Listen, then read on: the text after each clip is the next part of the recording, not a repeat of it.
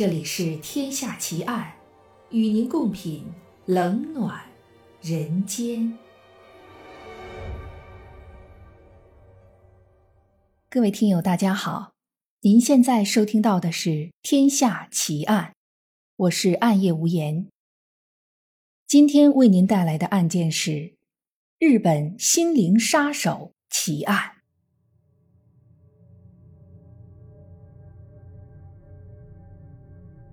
在我们《天下奇案》的第六十四集和第六十五集里，无言给大家讲了一个发生在日本的案子：罪犯松永泰通过精神控制来让家庭内部彼此虐杀的真实案件。这个案子可能让很多人都难以理解：你让我打人，我就去打人；你让我杀人，我就去杀人，而且还都是自己的亲人。你当我没有脑子吗？然而，有的时候，一些看似毫无道理的事情，却的确真实的存在和发生着，而且往往比我们的想象更离谱。今天无言要讲的案子仍然发生在日本，这件案子和松永泰的案子有着异曲同工的相似之处，都是通过精神控制来达到目的。只不过这件案子的凶手更加狡猾，他从头到尾都没有动过手，但却让至少九个人命丧黄泉，就连日本警方也不得不感叹一句：“这真是日本历史上最离奇的谋杀案。”这件案子涉及到至少五个家庭，案件的情节纷繁复杂，无言梳理了一下。就让我们从一次地铁上的偶遇开始讲起吧。二零零九年四月，又是一个樱花盛开的早春时节，在日本兵库县尼崎市的一辆电车上，角田美代子推着的婴儿车不小心被电车门夹住了一个角。正在角田美代子不知道怎么办好的时候。就坐在门口的川村博之站了起来，主动帮忙将婴儿车从车门里拽了出来，之后还代表电车公司向角田美代子道歉。原来这个川村博之就是电车公司的职员，这是角田美代子和川村博之的初次相遇。在电车上，其他的乘客看起来。这两个人之间似乎应该不会再有更多的往来，因为当时川村博之三十九岁，而角田美代子已经六十一岁了。他推着的婴儿车里躺着的正是他的小孙女。可是世事总是难料的，川村博之不知道为什么就被比他大二十二岁的角田美代子迷住了。而且是迷得死死的。很快，在角田美代子的蛊惑之下，川村博之毅然决然地在人到中年的时候辞去了原本干得好好的工作，扔下了让很多人羡慕的铁饭碗。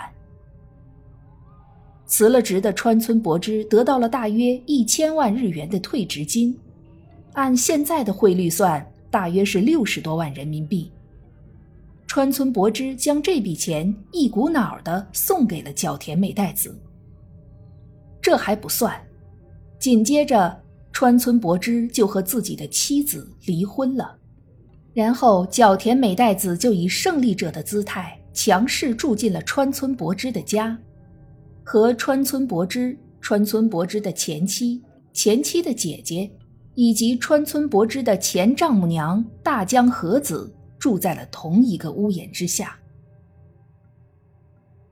一般人想象中的正妻出来维护自己地位、痛打小三儿的剧情，在这里根本没有出现。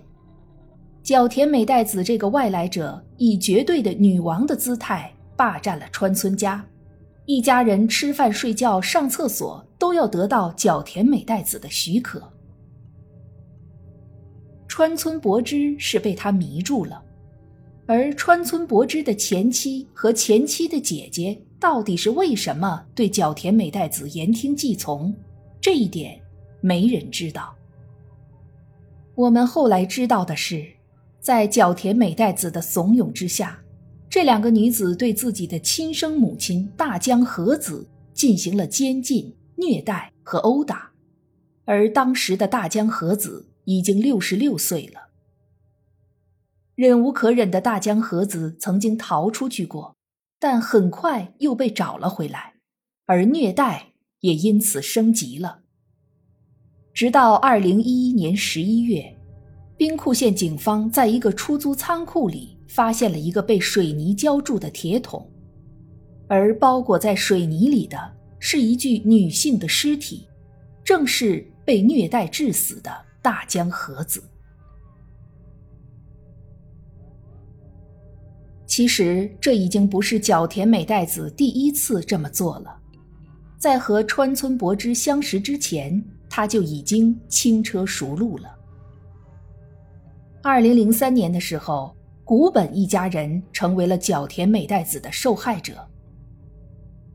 他先是找了一个借口，强势入住到古本家里，然后就开始用他的一系列方法对古本一家人进行洗脑。在他的教唆下，古本夫妻开始互相殴打。古本家的两个女孩，大女儿茉莉子和二女儿刘一，则互相用最恶毒的语言咒骂。在这期间，来古本家探亲的叔父古本龙可以说是最倒霉的，他被角田美代子扣下了，无法脱身。不过，狡猾的角田美代子也不光是用精神和肉体的虐待来对付他们，他也很懂得如何收买人心。他一边继续挑唆古本一家人之间的关系，一边又对古本家的小女儿刘一特别好，这让刘一很快产生了斯德哥尔摩综合症。他对角田美代子言听计从。甚至后来还嫁给了角田美代子的儿子，从而改名为角田留一。忍无可忍的古本一家人多次想过要逃跑，但只有古本一个人跑掉了，他从此隐姓埋名，不知所踪。而古本的妻子跑到了和歌山县，几年之后被找到并被带了回来，没多久。就因为虐待而住进了医院，并发肺炎死去。最惨的还是古本家的大女儿茉莉子，这个当年只有二十一岁的女孩被迫辞去了自己的工作，待在家中忍受着日复一日的折磨。茉莉子不止一次的逃出去过，最长的一段时间长达两年十一个月。在这将近三年的自由中，茉莉子被一户好心人家收留，并在大阪改名换姓打工为生。就在茉莉子以为自己从此可以真的自由的时候，角田美代子带着人出现在他的面前。茉莉子吓得魂飞魄散，她拼命地向周围的人求救，但此时她的亲妹妹刘一站了出来。刘一对茉莉子的朋友说道：“这是我们家的家事，你们不要管。”于是茉莉子就这样被带了回去。在遭受了两个月连续的虐待之后，茉莉子的生命终止在她二十六岁这一年。不仅仅是川村家、古本家。还有桥本、阶级等至少五个家庭受到了角田美代子的荼毒。角田美代子通过洗脑的方式，让家庭成员内部互相虐待甚至杀害，然后再占有死者的养老金或者保险金供自己挥霍。这些家庭中成年男性的数量不在少数，他们都受过教育，身体都不差。智商也都正常，但在面对角田美代子的时候，他们除了忍受和逃跑之外，似乎从来没有想过要反抗。这些令人无法置信的现象，似乎很难单纯的用斯德哥尔摩综合症来解释。美代子这个人究竟有什么厉害之处，能让男女老少都对他言听计从呢？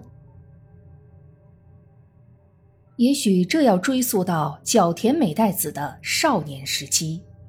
根据他老家的邻居回忆，角田美代子的父亲是个十分有手段的包工头。上个世纪六十年代，许多来自日本各地的体力劳动者到兵库县打工，美代子的父亲让这些人住在自己家里，从他们的劳动血汗钱里抽取百分之四十。有时又提供一些酒水，用打一巴掌再给个甜枣的方式训练打工者们顺从听话。可能正是少年时期父亲的耳濡目染，让角田美代子学会了如何操控人心，让他周围的人害怕他，却又不敢逃走。这应该是角田美代子最主要的杀手锏——心灵控制。成年之后的角田美代子生活的主要内容就是享乐，她一般是白天玩电子赌博游戏，晚上泡酒吧，生活很糜烂。同时，角田美代子经常和貌似黑社会的男人来往，出入都坐着豪车，常常带着十几个男人在街上招摇过市。久而久之，她就被居民看成是当地的大姐大。谁都不敢得罪他，甚至有一些民众会请他出面去摆平一些邻里纠纷。角田美代子身边这几个男人是不是黑社会不知道，但的确是他每一次行凶的帮手。这应该是角田美代子的第二个招数，以黑社会的名头震慑别人。除了以上两点之外，角田美代子还有另外一招。虽然她长相并不出众，但因为出手阔绰，穿着打扮都是名牌，非常讲究。即使已经年过六旬，还是天天浓妆艳抹，看上去就像一位奢华的贵妇。同时，角田美代子很善于和男人打交道，很多男人都称她是妖妇。甚至把她看作是一个狐狸精。这虽然是贬义的称呼，但却能从侧面看出，角田美代子对付男人的确很有一套。要不然，三十九岁的川村博之也不会那么快就拜倒在他的石榴裙下。洗脑、暴力和性。这应该就是角田美代子能够横行霸道这么多年的三个工具。可惜的是，以上这些推测都是由日本的各大媒体挖掘出来的，并不是由角田美代子自己交代的。被捕之后的角田美代子拒绝进行任何的供述，而且在被捕仅仅一个多月后，角田美代子就在拘留所里自杀身亡了。虽然和他一同被捕的还有七名从犯，但这些人也说不清楚自己为什么就成了角田美代子的帮凶。虽然日本警方感觉到非常恼火，日本的媒体也感觉十分遗憾，但角田美代子洗脑的秘密随着他的自杀而永远消失了，没有人知道他具体用的是什么样的手段和方法。当然，有很多人觉得奇怪，那么多人遭受那么长时间的暴力折磨，不反抗可能是因为打不过，难道也不报警吗？其实，因为角田美代子对受害人的监视非常严格，受害人本身几乎没有报警的机会，而那些逃出去的人，可能是因为被打怕了，竟然也都没有报警。而真正报警的是那些住在受害人周围的邻居，比如古本家的邻居们就曾经先后三十多次报警，说感觉古本家可能发生了什么奇怪的事情。但日本警方给出的回答是，只有当事人本人报警才会被接警，或者说那是人家家庭内部纠纷，警方不便参与，总之，最后这些报警都没有得到警方的重视，直到被害人的尸体被发现。因为这件举国震惊的案子，日本警方也开始在改进工作方式，这也算是这件案子间接促进了社会的进步吧。无论是松永泰还是角田美代子，其实他们行凶的手段都不算十分高明，言语洗脑恐吓，用小孩子作为人质威胁。挑拨家庭成员内部关系，但就是这些看似简单的把戏，却真的奏效了。这不禁让我们再次发出疑问：作为社会最稳固的关系之一的血缘关系、亲人关系，难道就这么脆弱、这么不堪一击吗？一个人、两个人可能还是个例，那一个家庭呢？五个家庭呢？还有，人的精神世界真的就这么容易被摧毁吗？独立思考和相互信任真的有那么难吗？希望这样荒唐离奇而又血腥残忍的事情，永远都不要再发生。